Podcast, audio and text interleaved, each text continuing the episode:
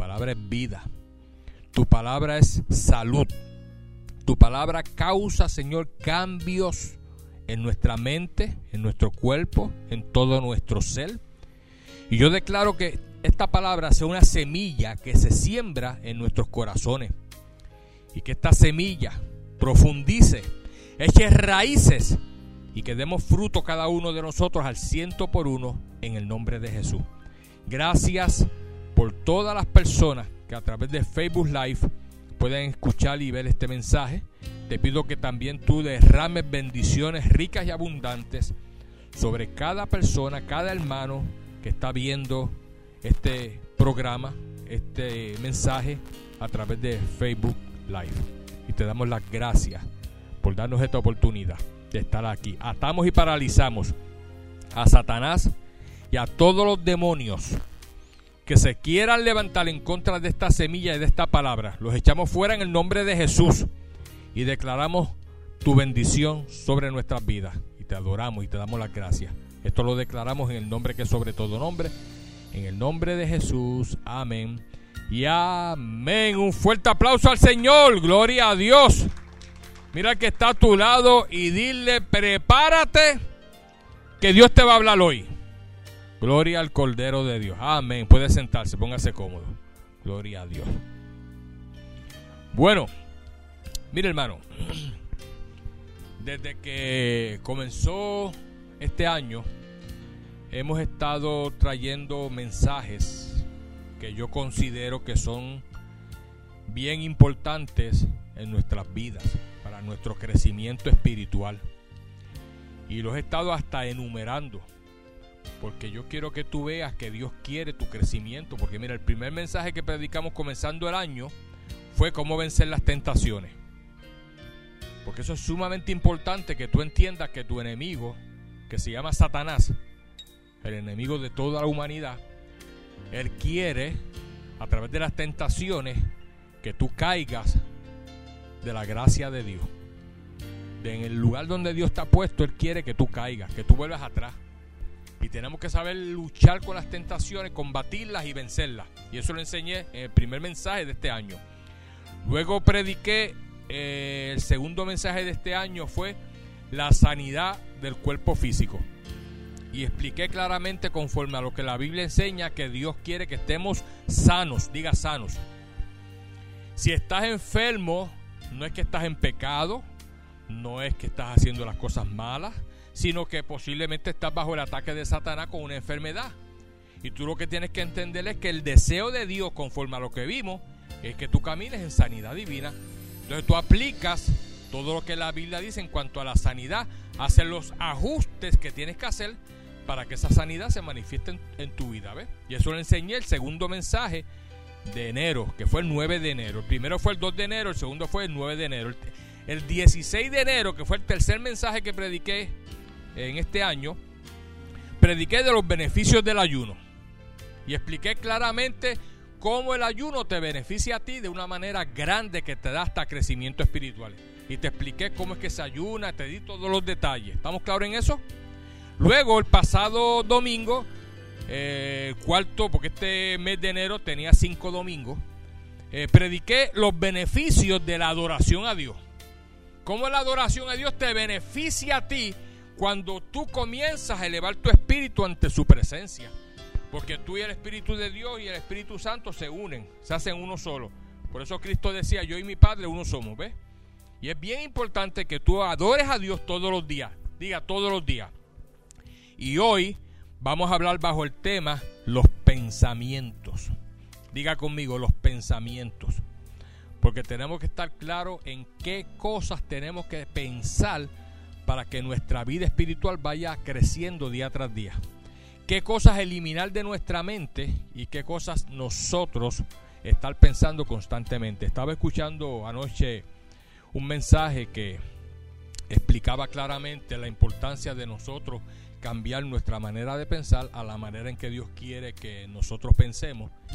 Y explicaba a la persona que estaba escuchando que no era un pastor, era una persona que se dedica a estudiar eh, la naturaleza del cerebro, pues explica unas cosas bien profundas, que el cerebro de nosotros está diseñado para poder eliminar ciertos malos hábitos, pero a través de nuevos hábitos. ¿Ves?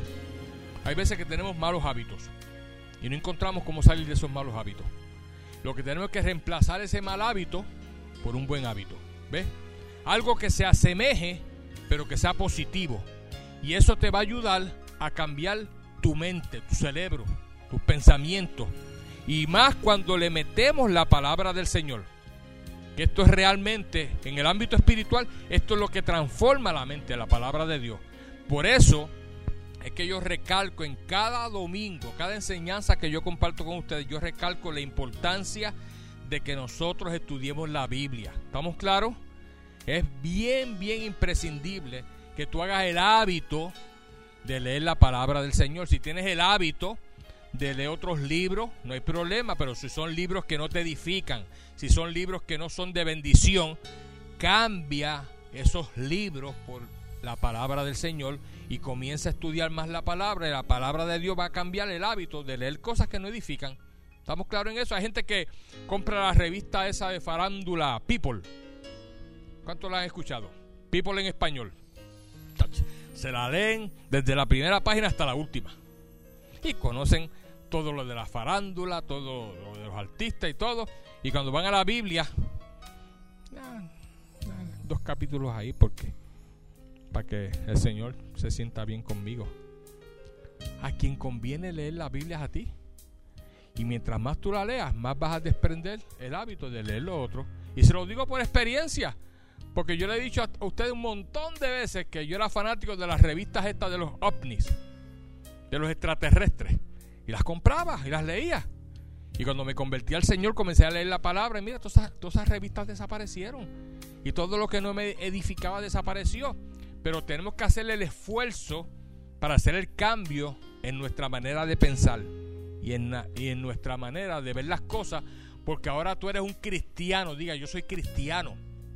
Ya tú no eres la vieja criatura de antes, ya tú no eres el hermano Ricardo no es el Ricardo de antes, yo no soy el Miguel de antes, hermano Miguel de Jesús no es el, somos gente nueva, renovada.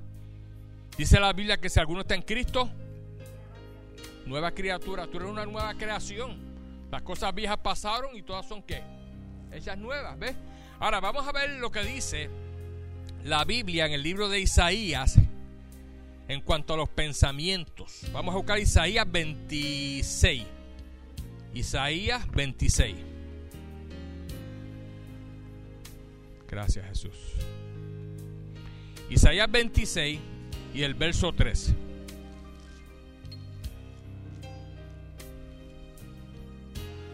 ...26 el verso 3... Dice la palabra del Señor en el nombre del Padre, del Hijo y del Espíritu. Mano Miguel, ¿me mueves el abaniquito un chipitito para el lado? Que me está levantando las páginas aquí de la, de la Biblia. Gracias Jesús. Isaías, capítulo 26. Chipitito, ahí, perfecto. Gracias, hermano Miguel. Y vamos a dar lectura en el verso 3. Es un verso cortito, pero mira cómo dice. Dice, en el nombre del Padre, del Hijo y del Espíritu Santo. Tú guardarás en completa?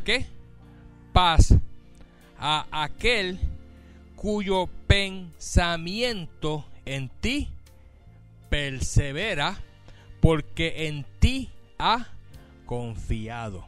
Lo voy a repetir otra vez. Tú guardarás en completa paz dice completa. O sea, o sea, Dios te está diciendo a ti en esta mañana, yo me comprometo a guardarte para que tú tengas paz todos los días. Completa paz.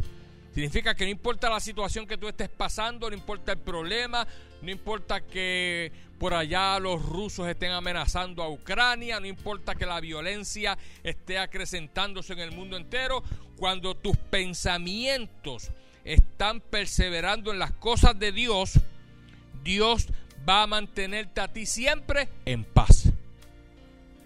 Y sí te va a poner la carga de que ores por esas situaciones de que intercedas pero vas a estar en paz, vas a estar tranquilo, vas a estar feliz, no vas a tener temor, vamos a verlo ahorita. No vamos a tener miedo a nada. ¿Por qué?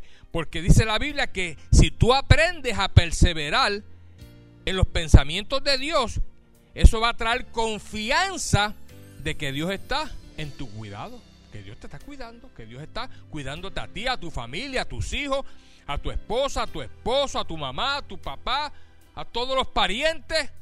Dios los está cuidando, los está protegiendo porque tú estás confiando en Él. Y esa es una de las promesas del Señor. Cree en el Señor Jesucristo y serás salvo tú y tu casa. Y tú ora por toda la familia tuya. Pero tienes que estar claro que la clave en este verso bíblico es tú perseverar en los pensamientos de Dios. Y vamos a hablar un poquito más profundo de eso. Vamos un momentito a Primera de Corintios 2.16. Primera de Corintios 2.16.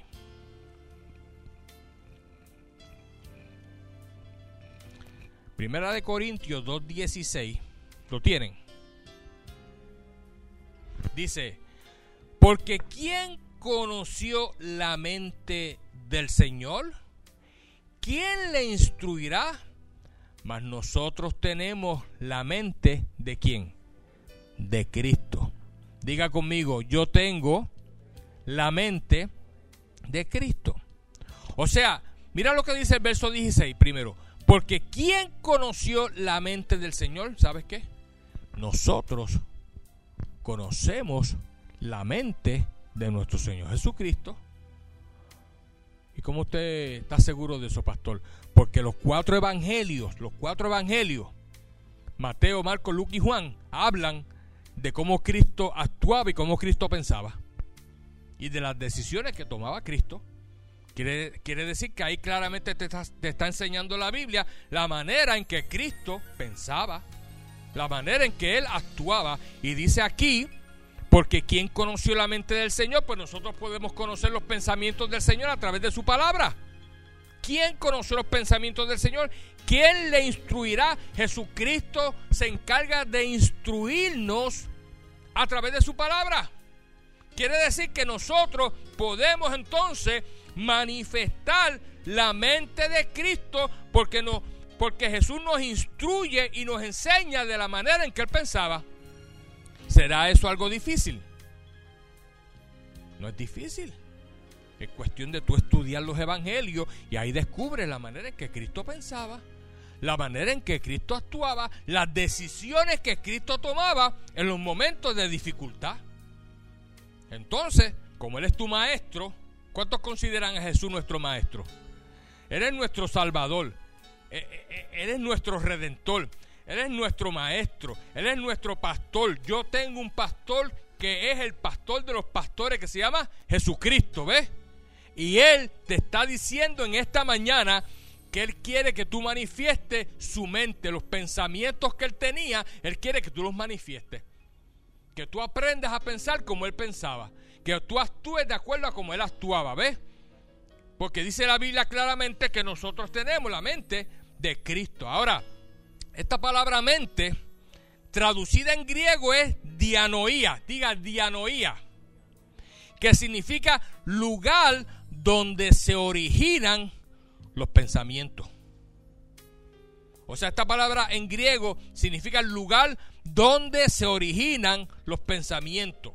Que no es otra cosa que la facultad que Dios nos ha dado a nosotros como seres humanos de poder pensar, reflexionar, meditar, razonar y imaginar cosas. Mira qué maravillosa bendición que Dios como te hizo a su imagen conforme a su semejanza, te da la habilidad de que tú puedas tener la facultad de pensar. Que tú puedas tener la, la facultad de reflexionar, de meditar, ¿ves? Dios creó al ser humano con la maravillosa facultad de pensar que eso no lo tienen los animales. Ningún animal tiene la facultad de pensar. Ellos actúan y viven por instinto. Ellos tienen cerebro, pero no tienen la facultad de pensar porque los animales no tienen lo que se llama el alma. El alma es lo que nos da a nosotros la facultad de pensar, de tener el conocimiento de que existimos, pero los animales viven por instinto. Y ellos tienen un cerebro pero muy reducido y ellos se dejan llevar más bien por las imágenes. Por eso un perro te está viendo constantemente y ya te reconoce. Pero no es que está diciendo, ah, este es mi dueño y viene por ahí a darme comida, qué bueno, me trajo la comida que yo no quería. Esa no es la que me gusta. Oye, vete a Walmart y cómprame la que me gusta. Los perros no tienen esa facultad. Ellos se van a comer lo que tú les des. Por eso es fácil matar a un perro. Le ponen eh, veneno en la comida. En Puerto Rico yo escuché muchos casos que perros que estaban todo el tiempo.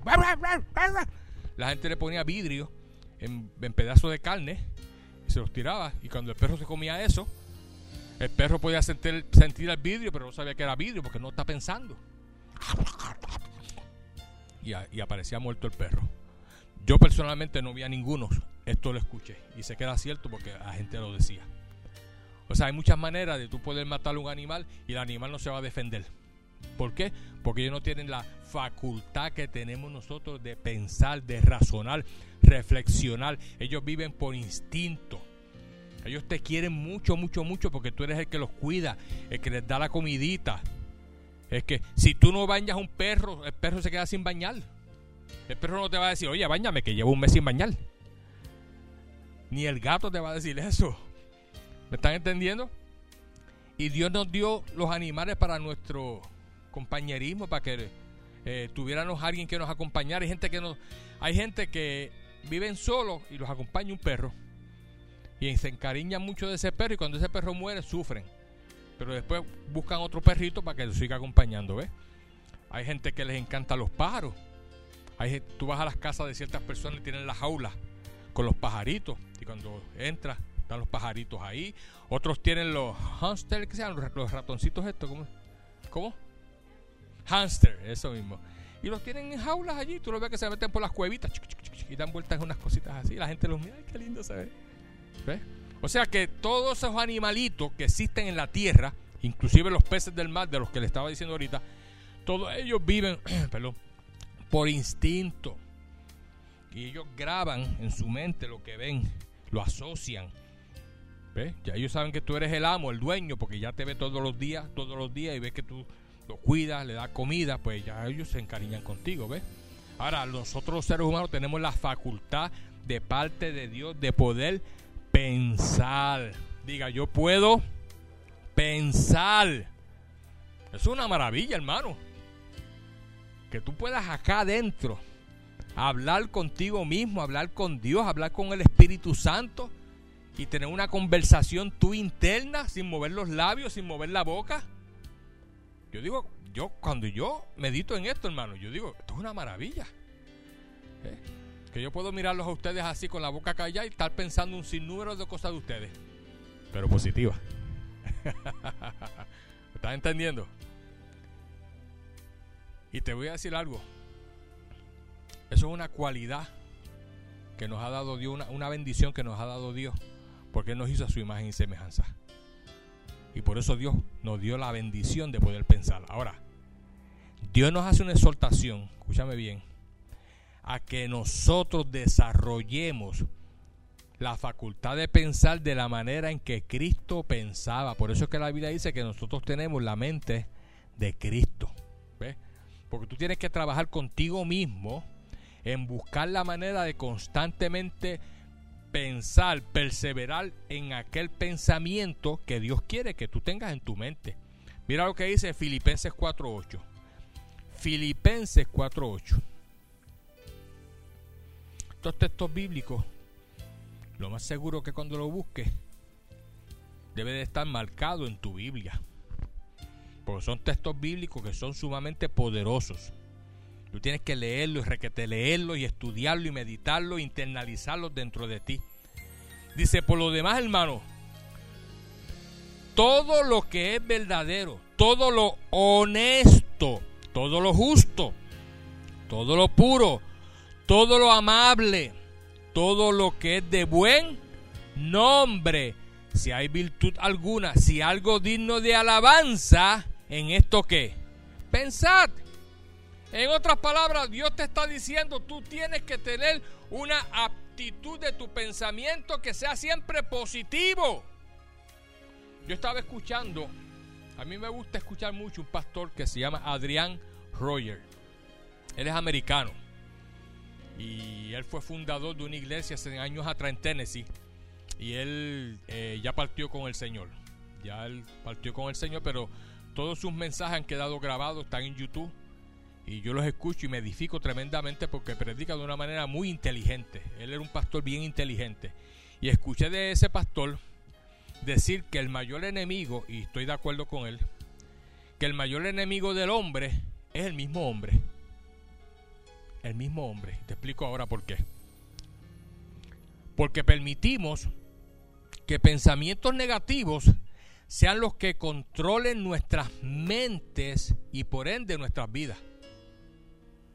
Permitimos, tú permites que pensamientos negativos controlen tu mente, controlen tu vida y tenemos que aprender a pensar de la manera correcta para que tú mismo no seas tu propio enemigo, para que tú mismo puedas ser libre y no estés pensando cosas negativas que Dios no quiere que tú estés pensando, sino que tú mismo seas tu propio ayudador, con la ayuda de Dios primeramente. ¿Estamos entendiendo? Mira, sorry. Mira Mateo 15. Mateo 15. Búscalo rapidito. Mateo 15 y el verso 19.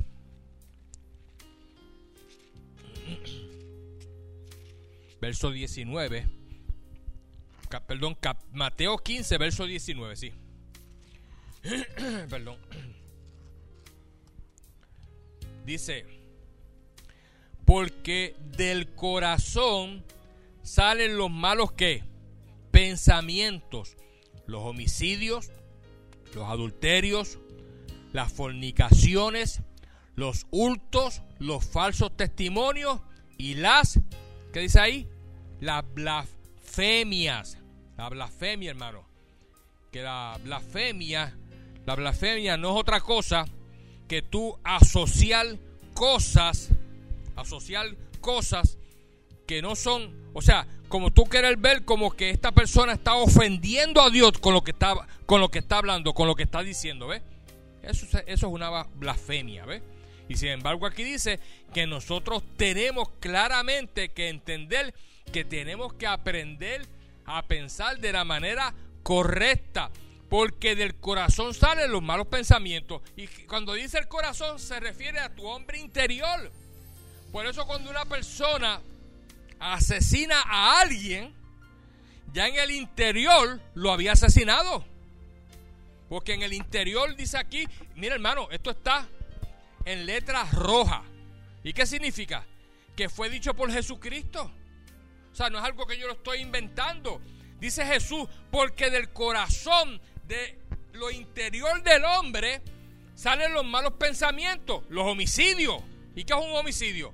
Cuando asesinan, los adúlteros, los adulterios, cuando el hombre tiene mujer extramarital fuera del matrimonio, eso primeramente se internaliza dentro de la persona.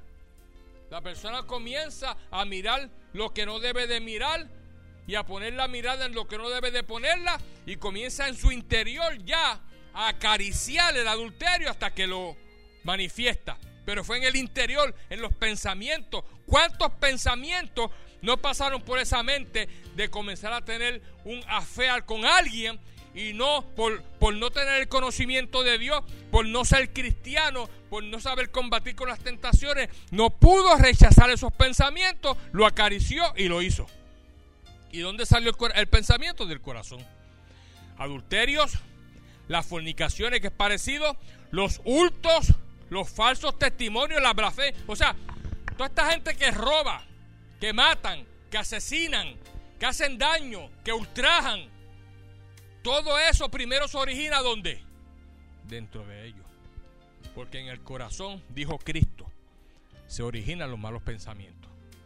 Entonces nosotros, como cristianos, tenemos que entender estamos en esta tierra, que estamos propensos a pensar, a tener pensamientos negativos también y tenemos que entonces como cristianos combatir esto. Porque nosotros no somos gente del mundo, somos gente cristiana. Cuando digo del mundo es gente que no ha recibido a Cristo. Acuérdate que la Biblia dice que la amistad con el mundo es enemistad con quién? Con Dios. Y cuando Dios dice esa palabra es que si tú te haces amigo del sistema del mundo, te vas a hacer enemigo de Dios, porque vas a actuar de la manera en que el diablo quiere que tú actúes. Y da tristeza a veces cuando escuchamos tanta violencia que hay en este mundo. Tantas personas que cuando hablan de las cosas de Dios desconocen las cosas de Dios, no saben de las cosas de Dios. A veces yo escucho un programa en la noche que personas llaman que no se desvelan y llaman por teléfono a la emisora para eh, como desahogarse y compartir algún tema porque están no pueden dormir y cuando yo los oigo hablando hablan con una ignorancia, con un desconocimiento de Dios terrible, hermano. Y cuando la gente no tiene conocimiento de Dios, vienen cosas negativas porque el enemigo acapara a esas personas. Ahora, fíjate que la ciencia, la psicología, ha estudiado los pensamientos de nosotros los seres humanos y el 70% de los pensamientos de los seres humanos son pensamientos negativos. Eso lo explica hace un tiempo atrás. Y nosotros tenemos que lidiar con eso, hermano, porque como, cristianos no podemos permitir que ese 70% de pensamientos negativos se manifiesten en nuestras mentes. Por eso es que la Biblia dice que tenemos la mente de Cristo, porque tenemos que pensar como Cristo pensaba. Por lo tanto, tenemos que trabajar arduamente para poder transformar cada uno de esos pensamientos negativos en pensamientos positivos que estén de acuerdo con la palabra de Dios. Amén. Y de la manera en que lo podemos combatir es estudiando la Biblia. Cada vez que venga un pensamiento a tu mente que tú entiendes que no es de Dios, tú tienes que desecharlo en el nombre de Jesús y ponerte de acuerdo con lo que la palabra del Señor enseña. Cada pensamiento negativo, cada pensamiento negativo que entraba en la mente de Cristo, él rápidamente lo discernía. Rápido. Él sabía, él podía discernir los pensamientos que venían de parte de Dios y los que no venían de parte de Dios. Y luego lo cambiaba o lo transformaba en un pensamiento positivo, ¿ves? Búscate un momentito eh, Mateo 9. Mateo 9. Mateo 9. Ok, el verso, verso 1. Verso 1. Dice, entonces, entrando Jesús en la barca, pasó al otro lado y vino a su ciudad. Y sucedió que le trajeron un paralítico tendido sobre una cama. Al ver Jesús la fe de ellos, dijo al paralítico, ten ánimo, hijo, tus pecados te son que perdonados. Entonces algunos de los escribas decían dentro de sí, este blasfema. Este hombre estaba flemando, pero decían dentro de sí. Cuando dice dentro de sí, es que estaban pensando eso de Jesucristo. Y la palabra blasfemia, como les dijo ahorita, significa afrentar verbalmente a la majestad de Dios y la pena que correspondía en esa época por una persona que blasfemaba era la muerte por lapidación. La muerte por lapidación a alguien que los seduceos, los fariseos, o todas esas religiones de esa época consideraban que era blasfemia, a esa persona la acusaban de lapidación. ¿Y qué tú entiendes por lapidación? Lapidar. Alguien que entienda, ¿qué, qué tú puedes entender por eso? No se asocia con lapidar de los pelitos. Como que se asocia un poco, ¿no? ¿Cómo se llama cuando le quitan los pelitos a alguien? Ah, depilar. pues anoche yo decía, lapidar, depidar, ¿será lo mismo? Y me busqué, busqué en el diccionario. ¿Cuántos tienen diccionario? Todos tienen diccionario, tienen a Google, ¿verdad? Y busqué lapidación. Significa apedrear a una persona hasta la muerte.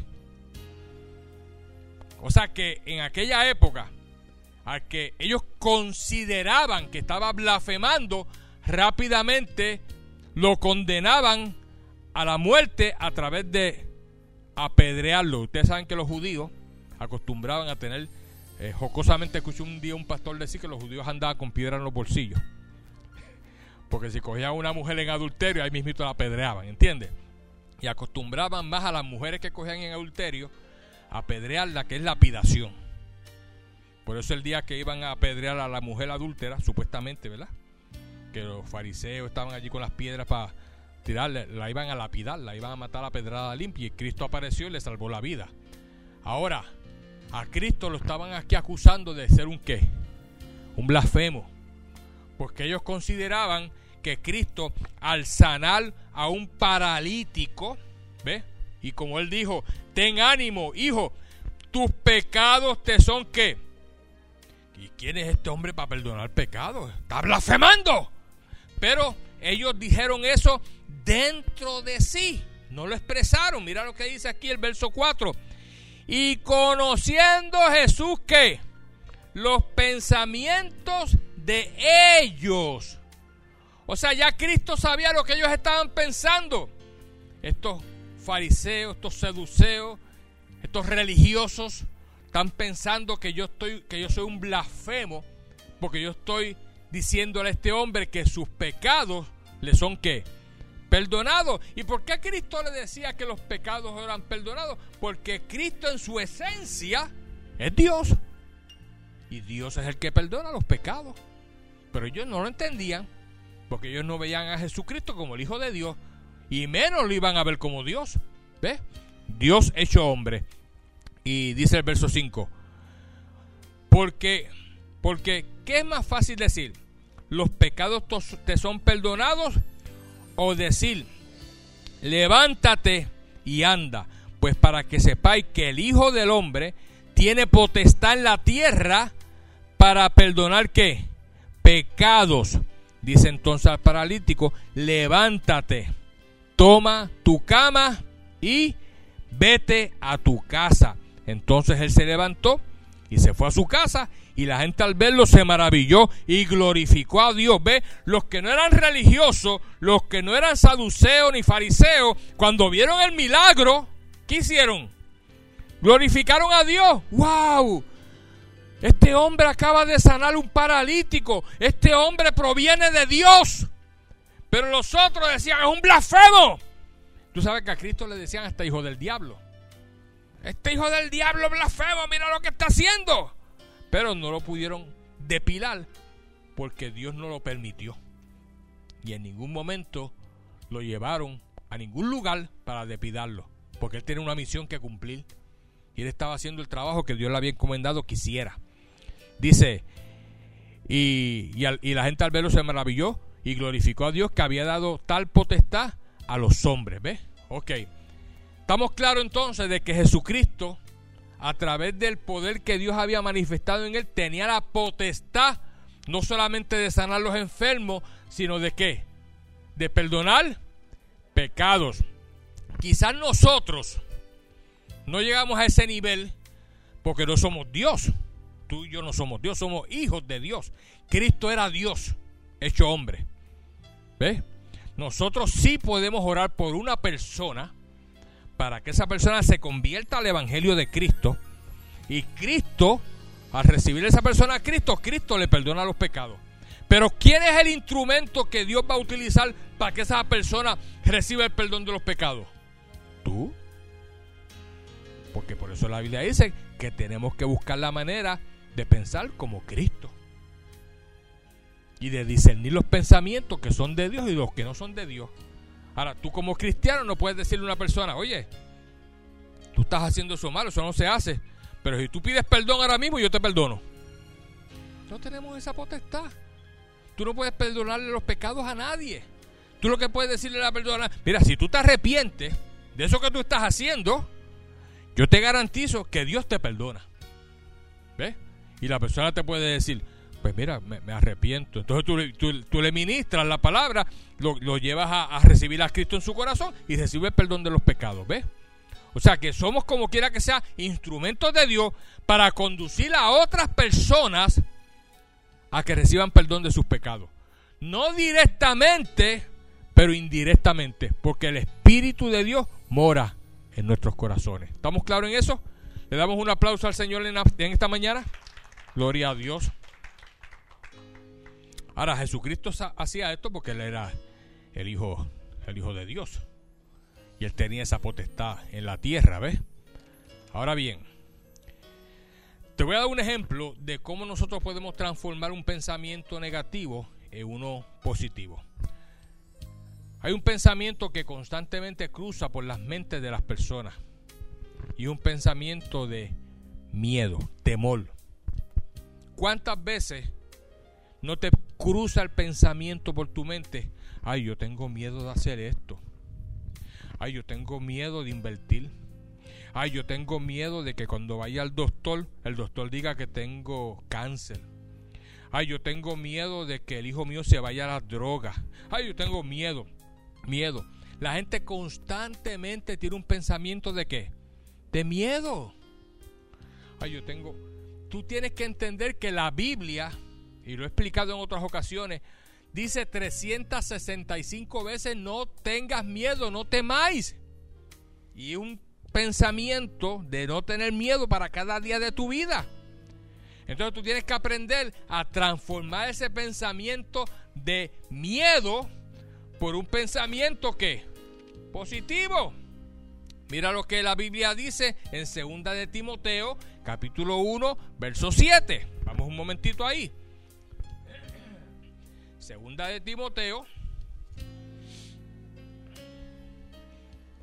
Y vamos a buscar el capítulo 1, capítulo 1. Gracias Jesús. Y el verso 7. Ese, ese, es otro texto bíblico que ya me imagino que tú lo tengas marcado en la Biblia.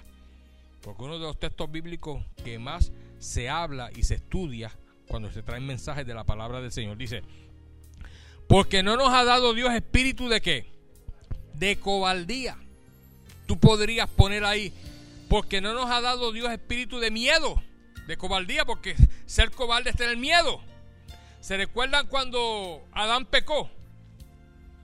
¿Qué fue lo primero que Adán hizo cuando pecó? Esconderse de quién? De Dios.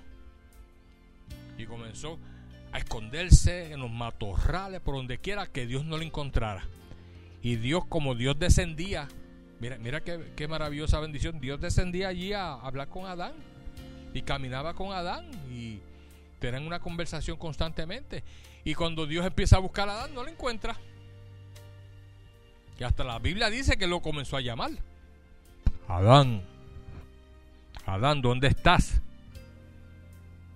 Yo me imagino, Dios es omnisciente, omnipresente, Dios tiene el poder que tú ni te imaginas. Yo me imagino que Dios sabía que Dios, que Adán había pecado y que Adán se estaba escondiendo, pero él quería ver que él tuviera consciente de lo que hizo. Adán, Adán. Y sale por allí por un matorral. Heme aquí. Yo me lo imagino escondido en los matorrales por allí. Heme aquí. ¿Y por qué te estás escondiendo? Oí tu voz y tuve miedo. Por primera vez el hombre siente miedo en su vida. Por primera vez viene el pensamiento. Y de ahí en adelante, el hombre por causa del pecado vive con miedo constantemente. Hay gente que tiene miedo al día de mañana. Hay gente que tiene, se habla de guerra, hasta le tiemblan las manos. Se habla de que viene por ahí un thunderstorm. Conozco personas que de escuchar que viene un thunderstorm con tornado, ya, ya. Con miedo. Y miedo. Y la Biblia dice que a lo que tú temes, eso te viene. Entonces Dios quiere que tú entiendas en esta mañana que para tener los pensamientos de Cristo, para pensar como Cristo, para tener la mente de Cristo, tienes que deshacerte de los miedos. Ahora, como seres humanos, vamos a estar lidiando con esto mientras estemos en la tierra. Pero a medida que tú puedas entender y comprender de una manera más profunda la realidad de que Dios quiere que tú no estés teniendo miedo en la tierra y que tú puedas internalizar este texto bíblico que dice, porque Dios, porque no nos ha dado Dios espíritu de cobardía, sino de poder, de amor y dominio propio. Diga dominio propio. Tú puedes tener control de tus emociones, tú puedes tener control de tus pensamientos, pero tienes que trabajar tú mismo con eso. Porque de lo contrario, si los pensamientos te gobiernan, pensamientos negativos te gobiernan, pensamientos negativos están constantemente en tu mente y tú haces eso que te viene a tu mente, tú estás actuando como si fuera tu propio enemigo. Porque todo eso va a traer desastre a tu propia vida. Entonces, aparte de tener a Satanás que está tratando de destruirnos, tú tampoco vas a poder, a poder ayudarte a ti mismo porque no estás trabajando en cuanto a cambiar los pensamientos a pensamientos positivos que estén de acuerdo a la palabra del Señor. Cuando digo pensamientos positivos, son pensamientos que estén de acuerdo a la palabra de Dios. ¿Me están entendiendo? Eso es un verdadero pensamiento eh, positivo, perdón. Ahora, para poder lograr el cambio, vas a necesitar la ayuda, ¿sabe de quién? Del Espíritu Santo difícilmente lo hagas tú solo. Vas a, requerir, a requerir, requerir, ¿lo dije bien? Requerir la ayuda del Espíritu Santo. Búscate Juan 14. Juan 14. Juan 14 y el verso 25. Verso 25. ¿Sabe? Dios te va a ayudar a trabajar con eso. Dios te va a ayudar a que comiences a pensar como Cristo pensaba, pero Dios te va a ayudar a través del Espíritu Santo. Lo vamos a ver aquí.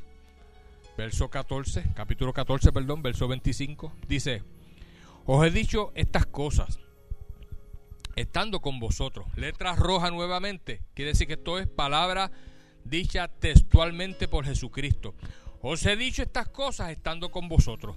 Mas el consolador, el Espíritu Santo, a quien el Padre enviará en mi nombre, Él os enseñará algunas cosas, todas las cosas, y os recordará todo lo que yo os he dicho.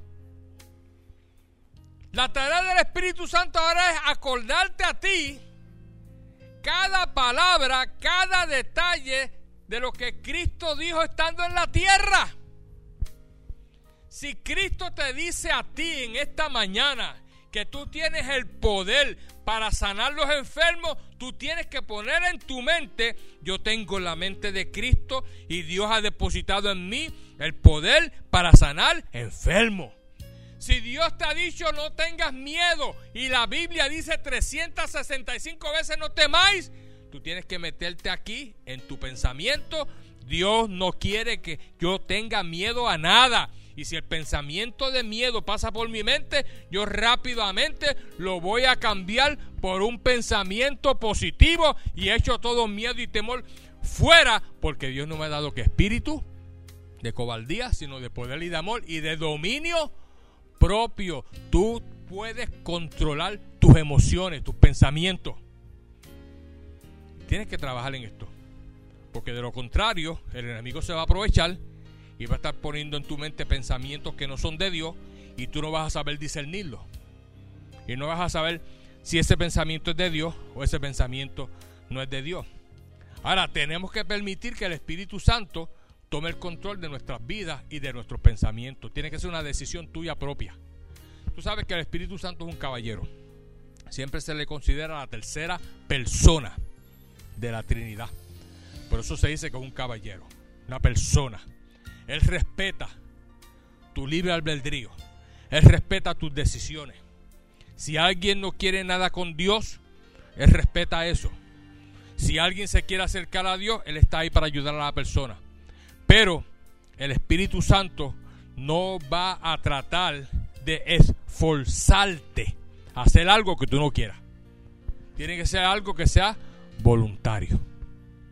¿Y cuántos en esta mañana voluntariamente le ceden al Espíritu Santo el que Él pueda trabajar con tus pensamientos y que te ayude a cambiar pensamientos que son negativos en pensamientos positivos de acuerdo a la palabra del Señor. ¿Cuántos le ceden al Espíritu Santo voluntariamente esa oportunidad? Pues Él como un buen caballero te ha escuchado, ha visto que has levantado la mano y ahora Él dice en esta mañana, de ahora en adelante me voy a encargar de ayudarte a que puedas lidiar con esos pensamientos y cada vez que venga un pensamiento que no sea de Dios, rápido te voy a redarguir y te voy a decir, eh, no hagas eso, eso no es de Dios.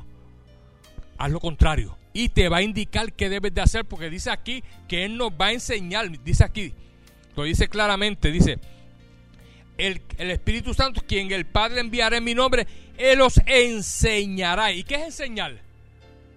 Mostrar algo para que tú lo aprendas. Eso es enseñar. Un maestro cuando está en la escuela está enseñándole a las personas, a los estudiantes, y tiene una pizarra y escribe lo que el maestro quiere que ellos aprendan para que lo lean, porque la enseñanza comienza a través de la lectura.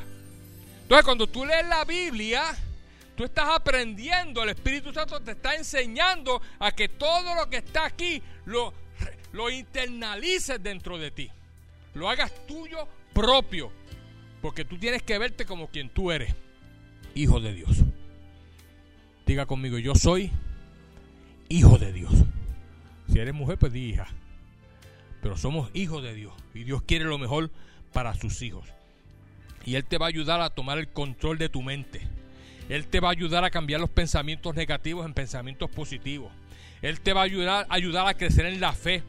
Él te va a ayudar a que tengas esperanza en aquellas cosas que tú quieres adquirir en la tierra. Él te va a ayudar a crecer espiritualmente. Él te va a ayudar a que puedas ser un hombre de Dios verdaderamente. Pero vamos a tener que cederle ese, ese espacio al Espíritu Santo. Y ya ustedes lo hicieron, ¿ves? Gloria a Dios. Ahora, te voy a dar cuatro consejos para terminar. Cuatro consejos que te van a ayudar a desarrollar la mente de Cristo. ¿Quieren escuchar el primero? A ver, porque si me dicen, no, pastor, eh, ya quiero que usted termine, yo termino. Número uno, aprende a desconectarte de la rutina diaria. Aprende a desconectarte de la rutina diaria y saca tiempo para leer y estudiar la Biblia. Eso, mira hermano, lo más imprescindible como cristiano es que tú saques el tiempo para leer y estudiar la Biblia. ¿Cuántos de ustedes sacan tiempo para trabajar? ¿Y cuánto tiempo sacan para trabajar?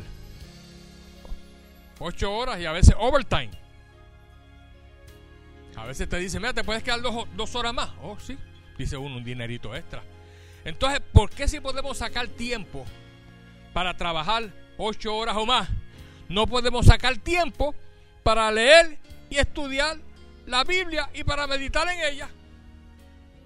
Cuando, si tú realmente estudias esto, con quizás una hora que te sientes en una mesa, en tu cuarto, en el trono blanco, donde tú quieras, estudiar la Biblia, Dios te va a comenzar a ayudar a crecer y a darte revelación y, a decirte todo lo que Él quiere que tú aprendas pero se necesita sacar tiempo.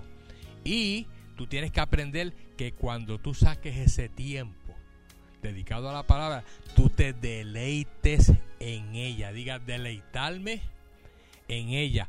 Búscate el Salmo 1. Salmo 1. Rapidito, búscate el Salmo 1 y el verso 1. ¿Saben que el Salmo 1 es el Salmo número 1 de la Biblia? Diga, pastor, obvio. Salmo 1, verso 1, dice, bienaventurado el varón que no anduvo en consejo de malos, ni estuvo en camino de pecadores, ni en silla de escarnecedores ha sentado, sino que en la ley de Jehová está su delicia. Subraya si tienes Biblia, subrayalo. Sino que en la ley de Jehová está su delicia. Y en, y en su ley medita de día y de noche. Podrías decir de noche y de día, o de día y de noche. Pero meditas en ella y te deleitas cuando meditas en ella. Será como árbol plantado junto a corrientes de agua que da su fruto en su tiempo y su hoja no cae. Y todo lo que hace prosperará. Ahí está la clave de la prosperidad, hermano. La clave de la prosperidad de un cristiano que está creciendo en el Señor, que está desarrollando la mente de Cristo, es aprender a deleitarse en la palabra de Dios cuando la estudia y aprender a meditar en ella de día y de noche. No quiere decir que vas a estar 24 horas de día y de noche. Lo que significa es que ya sea de noche o ya sea de día, saques un tiempo para meditar en ella. Y que ese tiempo que medites en ella te esté deleitando. Imagínate que te estás comiendo un postre bien rico. Imagínate que, que te estás comiendo un manjar. Y cuando tú, cuando tú te sientas frente a un plato que es delicioso, ¿qué tú haces? Mm, ¿Verdad? Que te deleitas. De imaginarte nada más que te vas a comer ese plato o que te vas a comer ese flan o ese cheesecake ya tú estás. Mm, te estás relambiendo, ¿eh? ¿Tú no has visto los perritos cuando tú le pones la comida? ¿Cómo hacen? Mm. Pues, ¿por qué tú haces así?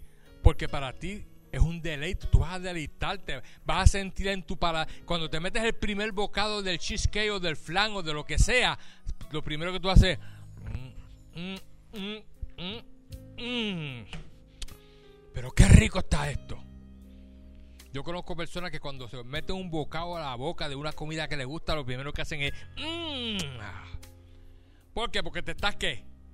Deleitando. Pues imagínate que cuando tú estás leyendo la Biblia, porque Cristo dijo no solo de pan vivirá el hombre. Imagínate que esto es un pedazo rico de pan con mantequilla. No solo de pan vivirá el hombre, sino de toda palabra que sale de la boca de Dios. Así que aprende a que cuando tú estudies la Biblia, la medites, te deleites en ella, que puedas pasear por esos pasajes bíblicos deleitándote, que comiences a visualizar lo que estás leyendo como si fuera una experiencia viva que estás teniendo en tu propia vida. Amén. Ese es el primero. El segundo, ese es el primero, el primer consejito que yo creo que si lo aplicas te va a ser de gran bendición, ¿ok? El segundo, no concentres tus pensamientos en aquello que te preocupa. Procura más bien pensar en cómo podrás resolver esa situación. ¿Me están entendiendo? ¿Sabes? No te estés centralizando en aquello que no puedes resolver, que ahora mismo está causando preocupación y lo tienes ahí dando vuelta. No, comienza a pensar en cómo tú puedes resolver esa situación a la luz del Espíritu Santo y precisamente pídele al Espíritu Santo en oración que te dé la clave o las ideas para tú poder salir de esa situación. Acuérdate que el Espíritu Santo es tu ayudador. Y Él está esperando que tú le digas, Espíritu Santo, mira, no puedo resolver este problema, me está agobiando, me está dando vueltas en la cabeza, lo voy a poner en tus manos, por favor, dirígeme, dame la idea, qué hacer, muéstrame qué hacer. Y el Espíritu Santo, créame, lo va a hacer. Él te está escuchando y más que está dentro de tu corazón. Mira lo que dice Romanos 8:26. Romanos 8:26. Romanos 8:26 dice, y de igual manera el Espíritu nos ayuda en nuestra ¿qué? debilidad. Pues que hemos de pedir como conviene, no lo sabemos pero el Espíritu mismo intercede por nosotros con gemidos indecibles. O sea, el Espíritu Santo está ahí diciéndote, mira, estoy aquí. Clama a mí, te voy a responder. Estoy esperando que tú me pidas que te ayude.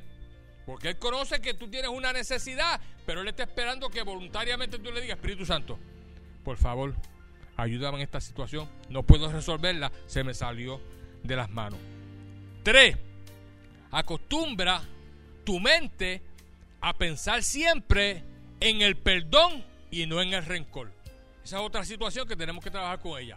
Como seres humanos muchas veces nos ofenden, nos dicen cosas, nos injurian y nos entra un coraje y se te mete esa espinita en tu corazón hacia esa persona y tenemos que aprender lo que la Biblia dice en cuanto al perdón porque Cristo perdonó aún a los que le estaban clavando las manos y los pies allí en la cruz y le dijo, Padre, mira, perdónalo porque ellos no saben lo que hace. Si, si le está pidiendo al Padre que los perdone, quiere decir que ya los perdonó.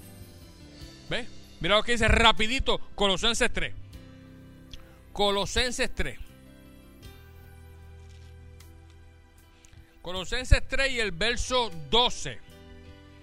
Dice, vestíos pues como escogidos de Dios, santos y amados, de entrañable misericordia, de benignidad, de humildad, de macedumbre, de paciencia, soportándoos unos a otros y, diga, y perdonándonos o perdonándoos unos a otros si alguno tuviera queja contra otro, de la manera que Cristo os perdonó, así también hacerlo vosotros.